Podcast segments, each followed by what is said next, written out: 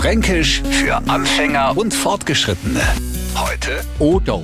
Ich habe mal einen Kader gehabt, na nicht so einen echten, also eine männliche Katz halt. Und der hat halt gemacht, was gewollt hat. Eine Katz halt. Dazu hat er gehört, dass manchmal tagelang nimmer heimgekommen ist. Was glaubst was ich mir für Sorgen um den gemacht hab? Und immer hab ich gehört, brauchst die nicht so, Odo. Du weißt doch, wer er ist, der kommt schon wieder.